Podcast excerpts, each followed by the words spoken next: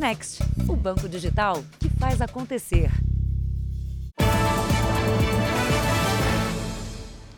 Boa noite. Boa noite. Um levantamento exclusivo do Jornal da Record revela que pelo menos 10 motoristas de aplicativo foram assassinados durante o trabalho nos últimos 30 dias no Brasil. A maioria durante o dia. Geralmente, as corridas começam em locais de grande movimento.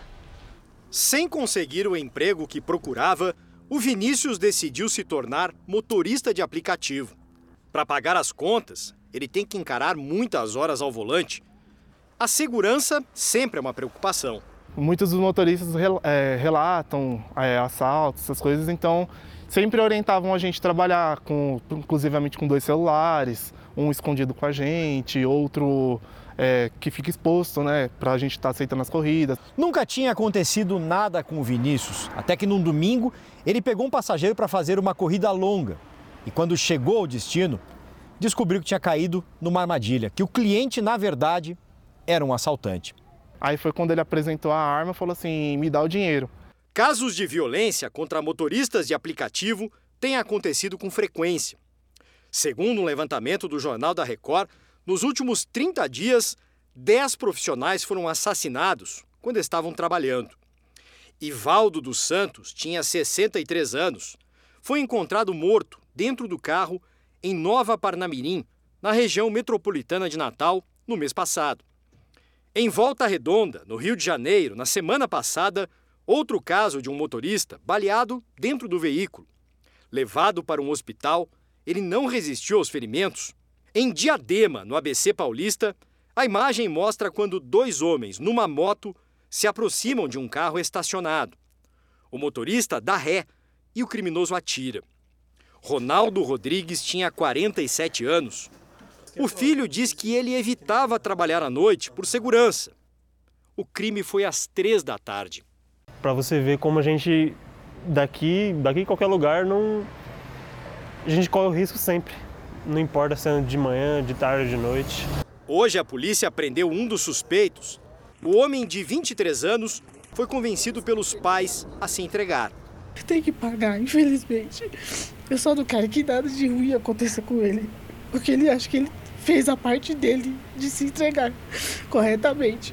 No início da semana, em Rio Grande da Serra, também na região metropolitana de São Paulo, o corpo do motorista Edir Ferreira, de 51 anos, foi encontrado em um matagal. Uma câmera de segurança registrou o momento em que um homem estacionou o carro da vítima em uma rua perto de uma estação de trem e foi embora. A polícia tenta identificar o suspeito, este delegado diz como motoristas podem tentar diminuir o risco de se tornarem vítimas. Uma cautela especial para aquelas corridas pagas em dinheiro. Né? Porque quando a corrida é paga por cartão de crédito, né, ali tem um vínculo né, entre o passageiro né, e um banco qualquer, que pode ser eventualmente falso, fraudulento ou não, mas existe né, uma vinculação que pode identificar né, a pessoa mais, além do cadastro no aplicativo. Veja agora outros destaques do dia. Ex-ministro da Educação cita presidente em conversa gravada e caso volta ao Supremo. Incêndio em clínica para dependentes químicos deixa 11 mortos no Rio Grande do Sul. Criminosos do Pix já usam ferramenta até para fazer empréstimos. Família e indígenas se despedem de Bruno Pereira em Pernambuco. E a história do homem que emprestou dinheiro ao melhor amigo e acabou assassinado.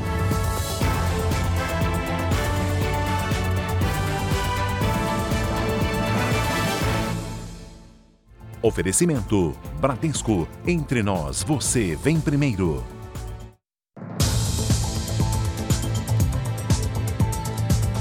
A cada três minutos, uma pessoa é vítima do chamado golpe do Pix em São Paulo.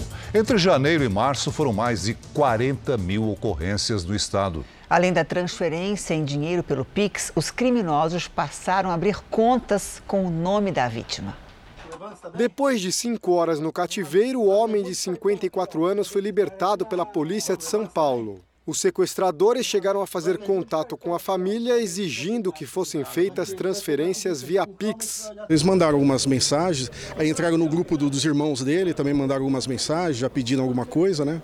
Pedindo transferência de Pix. Seu Edson também caiu num golpe, mas sem enfrentar violência. Por mensagens de texto, os estelionatários se passaram pela filha dele e a vítima fez um Pix de mais de 10 mil reais. Via Pix foi 13 mil só que 3.450 voltou. Esse dinheiro é para eu sobreviver até aposentar, que falta pouco. A gente está totalmente desamparado aqui no Brasil. Né? As estatísticas são alarmantes. A cada três minutos, uma pessoa é vítima do golpe do Pix no estado de São Paulo. Entre janeiro e março deste ano, foram quase 41 mil casos número quatro vezes maior do que o registrado no mesmo período de 2021. Segundo a polícia, as quadrilhas especializadas no Pix conseguem cada vez mais aumentar os ganhos com esse tipo de crime. Agora, as vítimas de sequestro relâmpago também são forçadas a abrir contas em bancos digitais e solicitar diversos empréstimos que costumam ser aprovados na hora. Enquanto isso, os criminosos transferem todo o valor para contas de laranjas. No sequestro relâmpago, em especial, nós percebemos um aumento né? Mas a gente vê também um aumento na parte de crimes é, que envolve estelionato, né, falsos leilões. A polícia está buscando identificar os autores e essas pessoas que cederam a conta voluntariamente, sabendo que aquele dinheiro que iria cair na conta era produto de crime. No Rio Grande do Sul, 11 pessoas morreram no incêndio numa clínica para dependentes químicos. A principal suspeita é que houve um problema na fiação elétrica. O incêndio começou por volta das 11 horas da noite de ontem. A clínica fica em Carazinho, a cerca de 300 quilômetros de Porto Alegre. O alojamento era de madeira, o que facilitou a propagação das chamas. Encontramos então as primeiras vítimas próximas às janelas, né? Porque a gente tinha informação e pelo que a gente viu no local lá, o incêndio começou logo justo na porta de saída foi uma cena horrível, segurando o vidro e dizendo: socorro, pelo amor de Deus, me ajuda. Os pacientes que dormiam aqui tentaram escapar, mas havia uma única porta que estava trancada. O monitor da clínica tentou abri-la, mas não conseguiu. Ele também foi uma das vítimas fatais do incêndio. Onze homens morreram carbonizados. Quatro pessoas conseguiram se salvar, mas uma segue em estado grave. A Polícia Civil investiga o caso. As testemunhas que eram moradores do local, né? vamos dizer assim, frequentadores do local, né? que estavam internos, nos disseram que já há algum tempo eles ouviam é, sons, ruídos, né? estouros no sistema elétrico justamente onde possivelmente tenha ocorrido o foco inicial do incêndio. O município decretou luto oficial de três dias. Um espaço de acolhimento foi montado para receber os familiares das vítimas. Em Minas Gerais, a polícia procura pelos assaltantes que sitiaram Itajubá na tentativa de roubar um banco. Os investigadores acreditam que o grupo ainda esteja na região. Os explosivos foram retirados da agência bancária e detonados num terreno em uma área isolada de Itajubá, a 450 quilômetros de Belo Horizonte. A polícia monitora a região desde a noite de quarta-feira, quando homens armados cercaram a agência e batalhões da PM. Durante a ação, houve troca de tiros e cinco pessoas foram baleadas, quatro militares e um estudante que passava pelo local. Este professor, que estava na rua com o filho, conta que foi surpreendido pelos assaltantes. Três homens saltaram do carro com um fuzil olharam para o meu carro e começaram a disparar para o alto. Logo após o crime, a quadrilha se dividiu em dois grupos e fugiu em direção ao estado de São Paulo. A PM conseguiu localizar oito carros abandonados durante o trajeto. Em dois deles havia explosivos. Um dos veículos tinha marcas de tiros e sangue. Até agora, apenas um dos suspeitos foi preso. As buscas pelos criminosos continuam. Os investigadores acreditam que o grupo ainda esteja aqui em Minas Gerais. Segundo a polícia, pelo menos 12 pessoas estão envolvidas no roubo. Nós permanecemos no cerco e bloqueio nas regiões aqui no entorno da cidade. Estamos ainda nesse processo de abordagem, estamos na busca desses infratores enquanto houver a possibilidade de localização deles. A polícia prendeu uma mulher que levava uma vida de luxo e mostrava o alto padrão nas redes sociais. Os investigadores acreditam que o dinheiro vinha do tráfico de drogas. A mulher teria assumido o lugar do namorado que está preso no comando de uma quadrilha. Passeios em lanchas e viagens internacionais. Uma vida de luxo que Jéssica da Silva, de 28 anos, exibia nas redes sociais. Mas, segundo a polícia, tudo era financiado pelo crime. Jéssica foi presa em um bairro nobre de Salvador. De acordo com as investigações, ela é suspeita de chefiar um dos maiores grupos de tráfico de drogas do Nordeste. Jéssica passou a comandar o grupo criminoso depois que o namorado, Vicente Antônio de Freitas, até então chefe da quadrilha, foi preso em 2016. Os investigadores disseram que ela passou a comandar o tráfico de drogas com orientações do namorado de dentro da prisão passamos a acompanhar o dia a dia dela e chegamos à conclusão que ela estava realmente tomando a frente da, da organização, das negociações, e aí identificamos essa vida de luxo que ela levava, não só no estado do Ceará, mas em outros estados, viajando, se hospedando em locais caros. Jéssica está detida nesta delegacia na capital baiana, mas será transferida para o Ceará. Com a chegada das férias escolares, aumenta o risco de acidentes fatais com as linhas cortantes usadas em pipas. Em Goiás, quem usa pode pagar multa de até 5 mil reais. Falta pouco para o fim do semestre na escola do Igor. E soltar pipa é a brincadeira preferida nas férias. Não soltar com linha chilena, nem com linha de cerol, só soltar com linha branca. Quem solta pipa com linha cortante coloca a vida de outras pessoas em risco. Em 2020, aqui em Goiânia, foram apreendidos 750 mil metros do material. No ano passado, a apreensão foi tão grande que o cálculo teve que ser feito em quilômetros. Foram 2 mil quilômetros de linha cortante, a mesma distância entre Goiânia e Natal, no Rio Grande do Norte. Nesta semana, o piloto Marcelo Nunes, de 52 anos, morreu depois de sofrer uma queda de paraplano plano, que é parecido com um parapente. O equipamento teria sido atingido por uma linha cortante. O Leandro escapou por pouco. Ele estava na moto quando uma linha chilena atingiu o violão dele, que estava na mochila. Desde 2020, um projeto de lei tramita na Câmara dos Deputados em Brasília para impedir a comercialização de linhas cortantes no Brasil. Em Goiás, o uso e a venda do material já são proibidos. O valor da multa varia de 500 a 5 mil reais. Desde janeiro do ano passado, quando a primeira vacina contra o coronavírus foi aplicada no Brasil, 178 milhões de brasileiros correram para receber a dose. Mas 12% da população que podem tomar a vacina nem começou a se imunizar. No Rio de Janeiro, 2 milhões de pessoas ainda estão sem proteção contra a Covid. No começo da pandemia, Rodolfo ficou quatro dias internado no centro de terapia intensiva com Covid-19. Depois que recebeu alta, esperou pela primeira dose da vacina e desde então tem cumprido todo o calendário de imunização. Hoje veio tomar a quarta dose. Eu morro de medo de pegar de novo a, a forma grave da, da doença, porque eu, eu lembro que comprometeu 50% do meu pulmão. Mas nem todos têm a precaução do Rodolfo. Só no Rio de Janeiro são 2 milhões de pessoas que não tomaram nenhuma dose da vacina. Uma realidade que preocupa as autoridades sanitárias do país.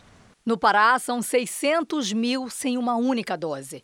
O mesmo acontece em Goiás e no Rio Grande do Sul, com quase 700 mil pessoas.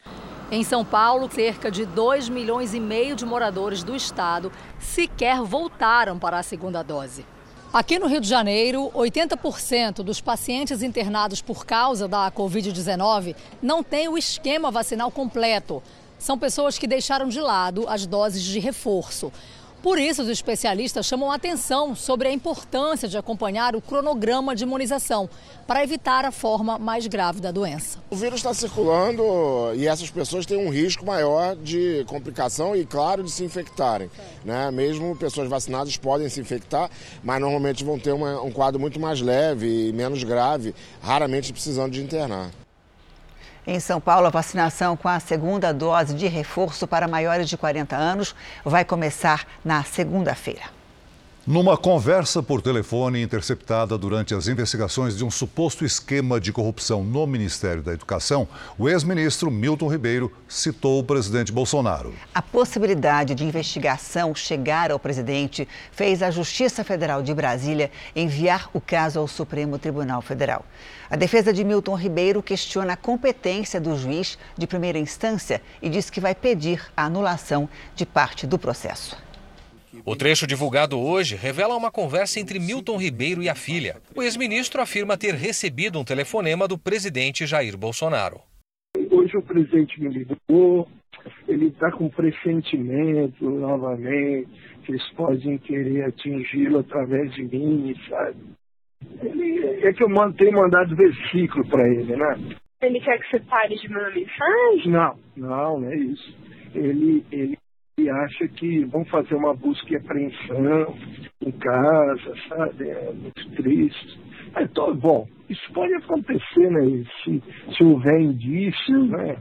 Mas não é porque, meu Deus. A conversa teria ocorrido em 9 de junho. Com base nesse material, o Ministério Público Federal pediu à Justiça que a investigação sobre o ex-ministro fosse enviada ao Supremo Tribunal Federal. O caso foi destinado ao gabinete da ministra Carmen Lúcia pelo juiz que determinou a prisão de Ribeiro, Renato Borelli. Segundo o Ministério Público, há indícios de que houve vazamento da operação policial e possível interferência por parte do presidente. Como o caso envolve autoridade com foro privilegiado, caberá à ministra Carmen Lúcia decidir sobre o aprofundamento das investigações. Ela já era relatora do caso quando Milton Ribeiro ocupava o Ministério da Educação.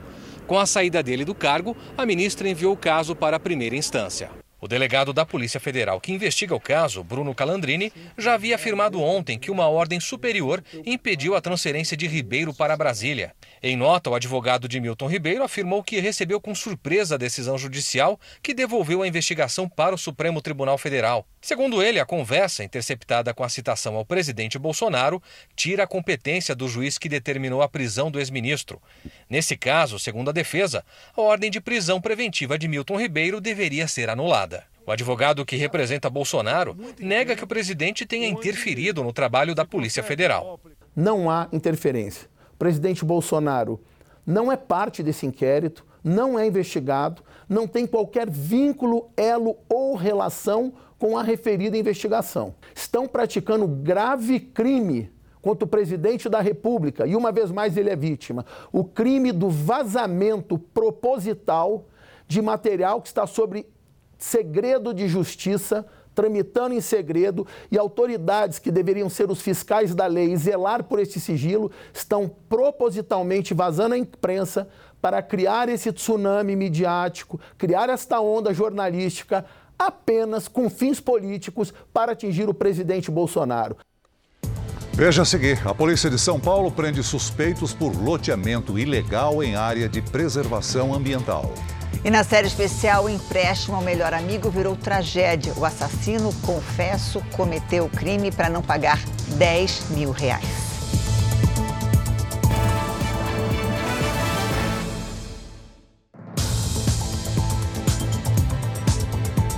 A Suprema Corte dos Estados Unidos mudou o entendimento de quase 50 anos sobre o aborto. Na prática, fazer o procedimento vai ficar mais difícil a partir de agora. O principal tribunal americano deixa de considerar o aborto como um direito constitucional. A decisão foi tomada por 6 a 3. Com isso, cada estado passa a ter o direito de aprovar leis sobre o assunto. A mudança altera uma posição da Suprema Corte que durou quase 50 anos. Em 1973, o tribunal autorizou uma mulher solteira a interromper a gravidez e considerou a ação como um direito previsto no principal texto jurídico do país. O juiz Samuel Alito, favorável à decisão, alegou que a Constituição não faz referências específicas ao aborto e por isso, na época, o assunto teria sido interpretado pela Suprema Corte de maneira errada. Os magistrados que foram contra a mudança dizem que o Estado não tem o direito de obrigar uma mulher a enfrentar os riscos e os custos de uma gravidez indesejada. Em coletiva, o presidente Biden criticou a decisão da Suprema Corte e disse que vai orientar o governo a proteger o acesso ao aborto. O assunto tem provocado protestos esta semana pelas ruas da capital americana, Washington, com manifestantes contra e a favor do novo julgamento. E o Senado americano aprovou um projeto de lei para combater a violência armada no país. Os republicanos se juntaram aos democratas para aprovar a medida. Ela avança agora para a Câmara dos Deputados e, se passar, vai à sanção presidencial. O projeto dificulta a compra de armas por pessoas que têm entre 18 e 21 anos. A medida tenta frear os tiroteios provocados por jovens no país. A aprovação ocorreu logo depois da Suprema Corte considerar que andar armado nas ruas é um direito constitucional. A seguir, a polícia prende 11 pessoas suspeitas de atuar em região de venda de drogas no centro de São Paulo. E na série especial você vai ver que um empréstimo de 10 mil reais custou a vida de um homem no Rio de Janeiro.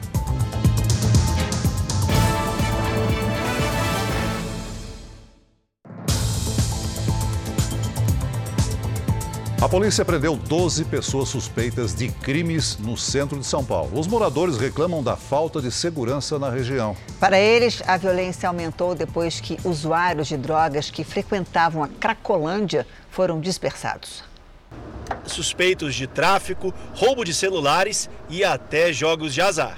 Foi na Praça da Sé, centro de São Paulo, que agentes da Polícia Civil e da Guarda Civil Metropolitana fizeram uma operação para impedir a chamada Feira do Rolo o mercado de produtos roubados, que acontecia livremente num dos locais mais movimentados da capital.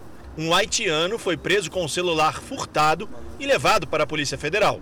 Jácius Pierre disse que comprou o telefone de um amigo por 400 reais. Perto dali, o problema é outro. Usuários de crack ocupam as ruas e praticam crimes dentro e fora da Cracolândia. Tá difícil ir e vir até no mercado. Até você atravessar a rua tá difícil.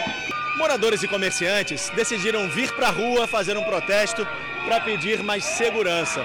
O medo de viver nessa região tem um motivo: o crescente número de roubos e furtos, cada vez mais violentos, apesar da presença da polícia.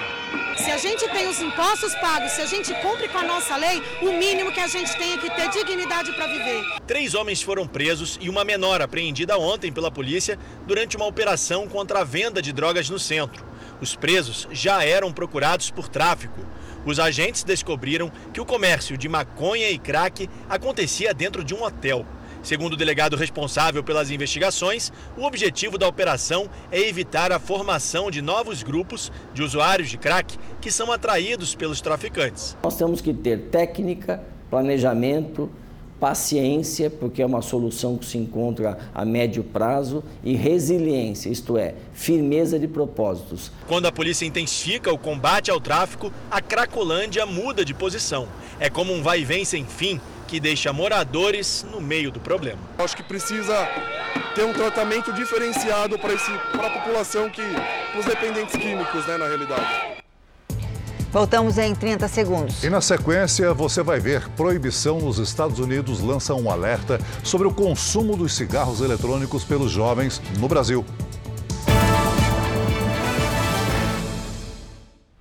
Apesar da venda proibida no Brasil, o cigarro eletrônico é comercializado no país.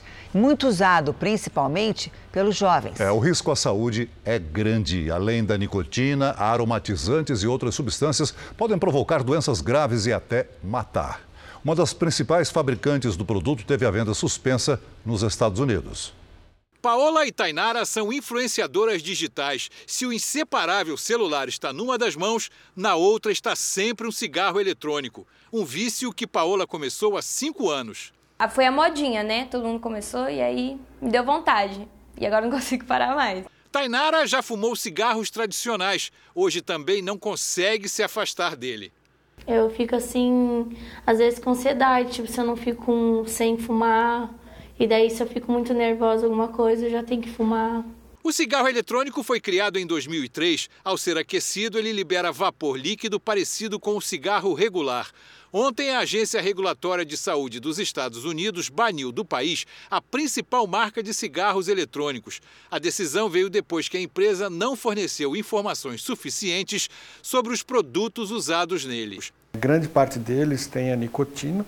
É uma nicotina numa formulação diferente, uma formulação resumidamente mais ácida, que favorece uma absorção mais rápida, é que disfarça o gosto amargo e ruim da nicotina e leva a uma dependência muito maior e muito mais rápida do que a dependência causada pela nicotina do cigarro comum. Aqui no Brasil, os cigarros eletrônicos estão proibidos há mais tempo. Desde 2009, a Agência Nacional de Vigilância Sanitária proíbe a venda, a importação e a propaganda de cigarros eletrônicos.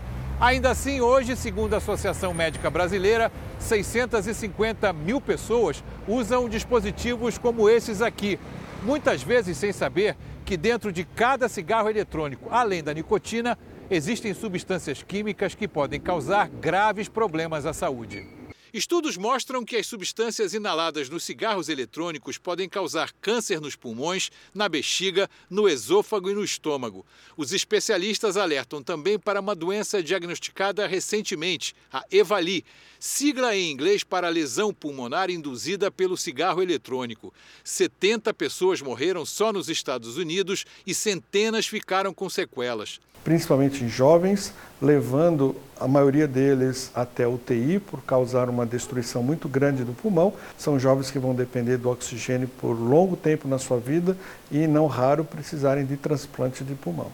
Apesar da proibição, não é difícil encontrar lojas que vendem os cigarros eletrônicos. Aqui está 35, aqui 45. Tanto Paola quanto Tainara sabem onde eles estão.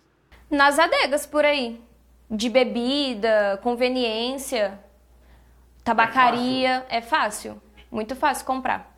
Tudo aquilo que nós respirarmos, né? Porque nós inalarmos para dentro do pulmão, que não for ar puro, vai trazer prejuízo à saúde. Uma operação do Ministério Público de São Paulo prendeu hoje quatro suspeitos de loteamento ilegal numa área de preservação ambiental. Segundo as investigações, o prefeito e três secretários de Cotia, na Grande São Paulo, recebiam propina para reduzir a fiscalização. A devastação na área de preservação ambiental permanente assusta.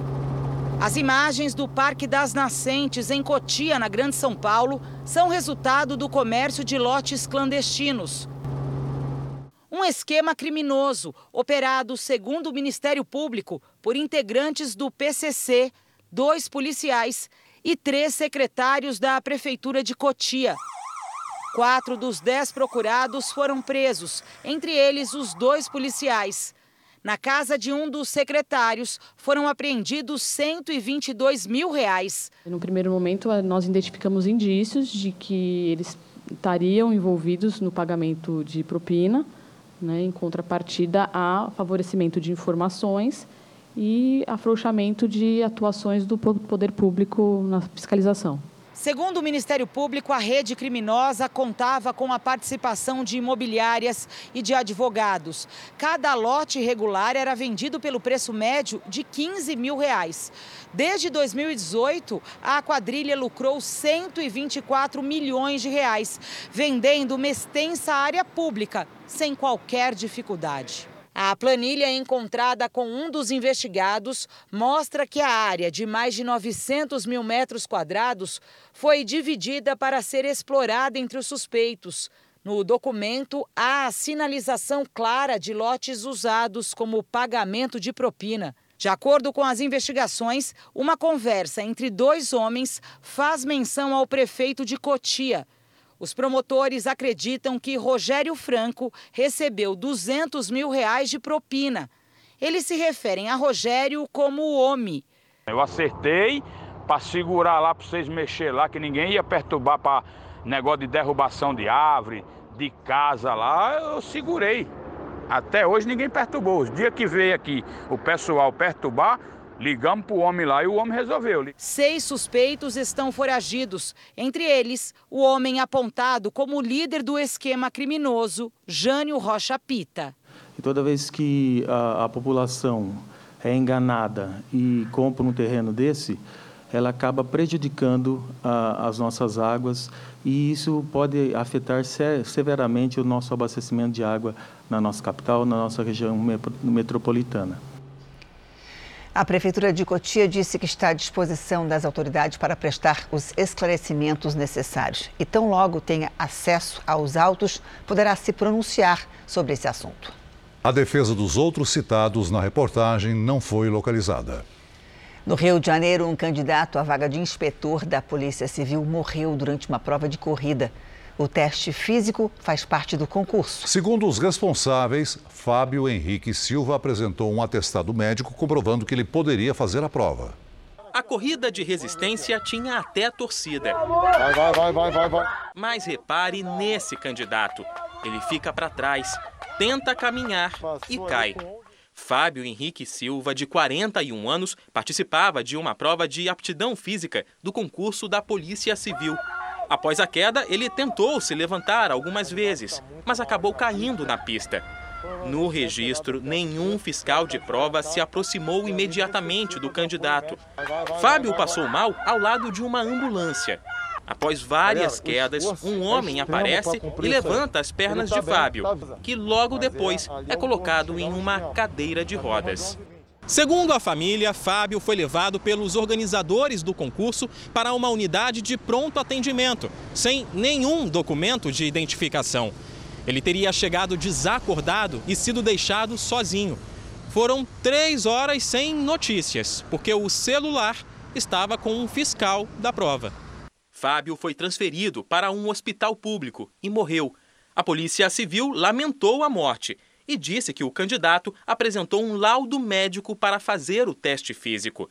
A Fundação Getúlio Vargas, organizadora do concurso, informou que Fábio havia participado de outra prova física no dia anterior e que o socorro a ele foi imediato. Também no Rio de Janeiro, o Comando Militar do Leste abriu um processo administrativo para apurar as causas da morte de Ingrid Balbino de Souza Coelho Vieira, após o teste de aptidão física para o cargo de oficial temporário do Exército. Ela passou mal na última quarta-feira, durante a prova, e não resistiu. Outros dois candidatos também perderam a vida nos últimos seis meses no país em provas de aptidão física. No Pará, a Elton Guimarães Braga, de 20 anos, morreu depois de uma corrida para o concurso da Polícia Militar. No início do mês, em Fortaleza, Darlene Sonária Ferreira também morreu após um teste de aptidão física para ingressar na PM. Ela era dentista e tinha 30 anos. A corrida de resistência pôs fim ao sonho de Fábio. Ele concorria a uma vaga para inspetor de polícia. Era casado e tinha uma filha. O ex-secretário-geral da FIFA, Jerome Valk, foi condenado a 11 meses de prisão. O caso envolve a concessão de direitos de transmissão para a Copa do Mundo e a Copa das Confederações. Em 2020, o ex-dirigente francês havia sido absolvido das acusações de ter aceitado quase 7 milhões de reais em troca de favores. Mas promotores suíços, onde fica a sede da Federação Internacional de Futebol, apelaram contra a decisão. Jérôme Valk foi secretário-geral da FIFA de 2007 a 2015. Vamos fazer um pequeno intervalo de meio minuto. E na volta, o indígena morre e seis ficam feridos em confronto com a Polícia Militar em Mato Grosso do Sul. Durante viagem à Paraíba, o presidente Bolsonaro defendeu a possibilidade de aumentar o Auxílio Brasil de 400 para 600 reais.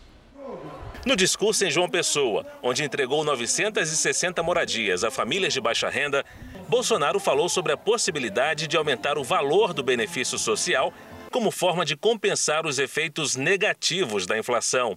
Tivemos momentos difíceis no nosso Brasil e no mundo. Uma inflação, um aumento de preço que atinge todo o globo, o mundo todo. Mas isso a gente supera. Como a imprensa está anunciando que o Auxílio Brasil vai passar de 400 para 600 reais.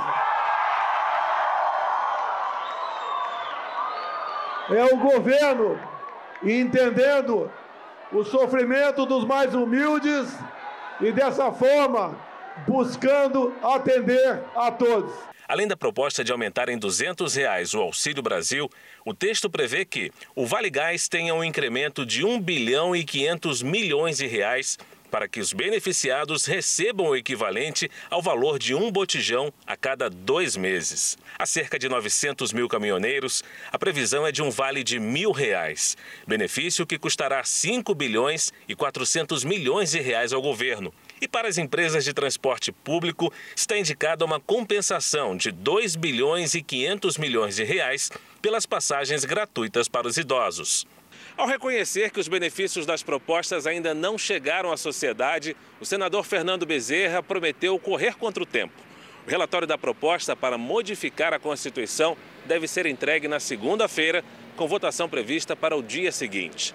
As ações terão impacto de quase 35 bilhões de reais, mas a equipe econômica ainda não confirmou se há previsão orçamentária para bancar o pacote.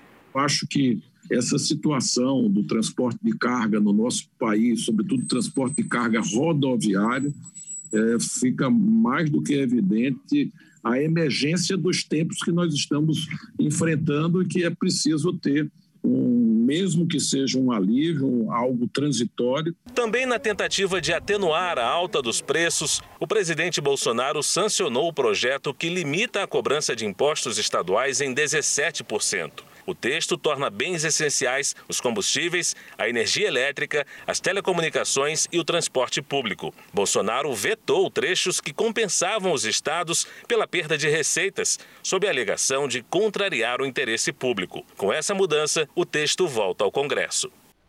O comitê que avalia os nomes de executivos para a Petrobras aprovou hoje a indicação de Caio Paes de Andrade, feita pelo governo, para assumir a presidência da empresa. Agora, o Conselho de Administração da estatal precisa convocar uma Assembleia Geral Extraordinária para confirmar o novo presidente. A prévia da inflação de junho subiu 0,69%. No acumulado de 12 meses, o índice está em 12,04%. Os números divulgados hoje pelo IBGE indicam que a inflação está perdendo força, apesar de ainda estarem altas. O acumulado fechado no mês passado, por exemplo, estava em 12,20%. Estão puxando a inflação para baixo, entre outros, os preços da energia elétrica e dos alimentos. Um índio morreu e pelo menos seis ficaram feridos no confronto com a Polícia Militar em Mato Grosso do Sul. Três policiais também ficaram feridos. Segundo o governo do estado, os policiais agiram depois que os indígenas invadiram uma fazenda. Eles se defendem ao dizer que a propriedade está numa reserva. Nas imagens, pelo menos sete viaturas chegam à fazenda. Chegou mais um agora. As imagens compartilhadas em aplicativos de mensagens pelos indígenas mostram cenas de violência. Uma mulher deitada com muito sangue espera por atendimento. Ela foi ferida na altura da barriga. O local do confronto fica na reserva indígena Amambai, a 300 quilômetros da capital Campo Grande. Os Guarani e Caiová acusam os donos das fazendas de tomarem as terras que antes pertenciam à reserva. A situação é tensa nos municípios da região. Em Naviraí, a 160 quilômetros de Amambai, também teve um confronto entre a polícia militar e 30 indígenas. Nesse vídeo, o policial conta que apreendeu armas como flechas e foices. Os índios invadiram a fazenda, expulsaram os moradores da sede da fazenda, que é aqui onde estamos agora.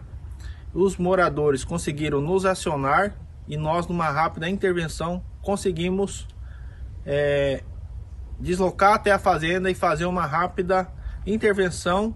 Esse advogado critica a presença da polícia militar nas ações. E se fosse uma ordem de, de reintegração de posse a ser cumprida contra a comunidade, deveria estar é, sendo operacionalizada pela Polícia Federal. Segundo ele, no caso das terras de Naviraí, existe um processo de demarcação feito pela FUNAI. Já em Amambai, os índios não teriam acesso a toda a extensão da reserva.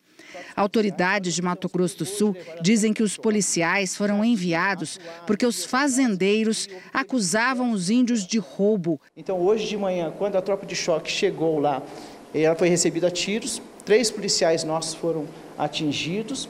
A Polícia Militar não comenta. Em nota, a Polícia Federal reconhece que tem a missão de garantir a integridade das comunidades indígenas e já está no local para avaliar a situação. Indígenas e parentes se despediram de Bruno Pereira, em Pernambuco. O corpo do indigenista brasileiro foi cremado. O velório na cidade de Paulista foi aberto ao público e teve a presença de grupos indígenas de pelo menos duas etnias. O caixão estava coberto com as bandeiras do estado de Pernambuco e do time do coração do indigenista, o esporte. Havia também a camisa da União dos Povos Indígenas do Vale do Javari. A região na tríplice fronteira entre Brasil, Peru e Colômbia foi o local onde o indigenista morreu assassinado durante uma expedição com o jornalista inglês Don Phillips. Bruno Pereira tinha 41 anos, era casado e tinha três filhos. Indígenas presentes prestaram homenagens e pediram justiça. Depois das homenagens, o corpo do indigenista Bruno Pereira segue para a cremação. Uma cerimônia íntima, restrita a familiares e poucos amigos. A luta de Bruno em defesa da floresta e dos povos indígenas era antiga. Segundo quem trabalhou com ele, fica um legado. Hoje ele se torna um mártir para todos nós, para a causa indígena, para as causas populares, para aqueles que lutam em defesa da vida. Peritos da Polícia Federal continuaram hoje a perícia do barco em que estavam Bruno Pereira e Dom Phillips, no Amazonas. A equipe da PF voltou hoje ao galpão, onde a lancha está guardada, em Atalaia do Norte. A perícia analisa casco, motor e galões de gasolina da embarcação desde ontem. O homem que se entregou à polícia ontem em São Paulo e confessou o envolvimento nas mortes de Bruno Pereira e Dom Phillips foi solto. A Polícia Civil pediu a prisão temporária de Gabriel Dantas, mas a Justiça do Amazonas negou o pedido. A versão dele não condiz com os fatos apurados, segundo o comitê que trata do assunto e é coordenado pela Polícia Federal do Estado. Vamos saber agora como é que vai ficar o tempo no Brasil. Enquanto o ar seco domina a maior parte do país, a chuva mantém alto o nível dos rios na região norte. O Rio Negro tem a quarta maior cheia da história. Oi, Lidiane, boa noite para você. E o fim de semana, hein? Como é que vai ser? Tem mudança em alguns estados. Janine, boa noite para você. Celso, para todos que nos acompanham. A frente fria presa sobre a região sul há quatro dias, daí o motivo de tanta chuva, avança neste sábado. Ela segue para o oceano e o ar frio que a acompanha alcança o sudeste e parte de Mato Grosso do Sul e de Mato Grosso. Nas próximas horas, tem alerta para chuva com granizo e ventania entre Santa Catarina e o Rio Grande do Sul. No sul gaúcho, o sábado deve começar com nevoeiro. À tarde, tem mudança no litoral de São Paulo e do Rio de Janeiro, com chance de chuva fraca. Nas áreas claras, o tempo fica firme. Do Amazonas até a Bahia, pancadas a qualquer hora. Em Florianópolis, máxima de 19 graus. No Rio de Janeiro, faz até 24. Em Campo Grande, no Recife, 28. E em Manaus, até 32 graus. Em São Paulo, tchau calor. No sábado à tarde, as nuvens aumentam e pode chover fraco. Máxima de 22 graus. No domingo, faz até 15. Tempo Delivery. A Gessilene quer saber a previsão para o fim de semana em Lauro de Freitas, lá na Bahia. Vamos lá, Celso. Oi, Gessilene. Essa é a época chuvosa para vocês. No fim de semana, o sol tenta aparecer, mas rapidinho as nuvens dominam e chove. Máximas de 27 e de 28 graus nos próximos dias. Lid, a Liliga pergunta se o avô pode passear com a cachorrinha em Petrópolis, lá no Rio de Janeiro. Ô, oh, pai, que foto fofinha, hein? Seguinte, Lilica, melhor o seu avô, a Rory, e o outro cachorrinho aqui, ó, que aparecem na foto, ficar em casa, viu? O tempo muda no sábado à tarde. Além do frio, tem chance de chuva fraca. No sábado faz 20 graus e no domingo apenas 15. Participe do Tempo Delivery pelas redes sociais. Mande uma mensagem com a hashtag você no JR. Bom fim de semana, gente. Obrigada, Lid. Para você, também, Lid. Obrigada. Vamos para o intervalo bem rápido, só 30 segundos. E na volta você vai ver quanto vale a vida. A história do homem que acabou assassinado pelo amigo por 10 mil reais.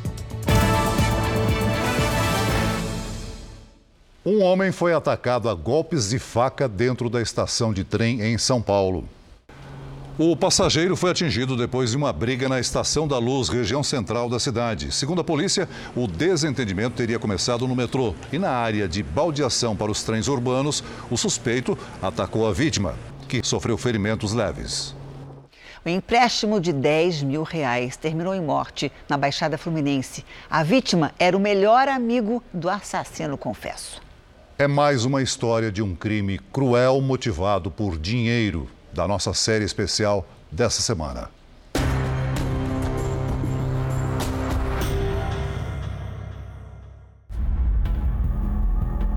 Não, meu irmão era uma pessoa boa, tinha um coração bom. Não precisava ter feito isso.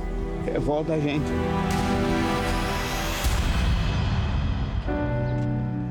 A família nunca mais será a mesma. A morte do caçula chocou os irmãos. Adriano José da Silva tinha 43 anos. Foi assassinado pelo melhor amigo, para quem emprestou dinheiro. Nenhuma vida vale dinheiro. Nossa vida vale mais do que dinheiro. Adriano morava nessa casa simples com a mãe. Aos 30 anos de idade, se aposentou por causa de problemas psiquiátricos ganhava R$ 1.200 por mês e parte do dinheiro do benefício ele costumava emprestar para amigos e vizinhos. Às vezes a pessoa ia lá na casa onde ele morava, pedia dinheiro emprestado ele. Quando a minha mãe era viva, minha mãe falava com ele, não me empresta dinheiro. Novembro de 2021. Adriano fez vários empréstimos para o amigo da família, Gildo Rodrigues. O total, 10 mil reais. Todos moravam no mesmo bairro em Belfort Roxo, Baixada Fluminense. Os irmãos contam que Adriano foi à casa do amigo pelo menos quatro vezes, na esperança de receber o dinheiro de volta. O tempo passava e, apesar das cobranças, Gildo insistia em não pagar a dívida. O dinheiro que Adriano emprestou para o melhor amigo tinha um outro destino: reformar a casa onde ele viveu boa parte da vida com a mãe. Essas toras de madeira e esses sacos de cimento foram comprados há bem pouco tempo. A ideia era substituir as telhas antigas. A casa finalmente receberia uma laje novinha em folha. Quatro meses já haviam se passado do empréstimo. Adriano estava preocupado e, por isso, queria o dinheiro de volta.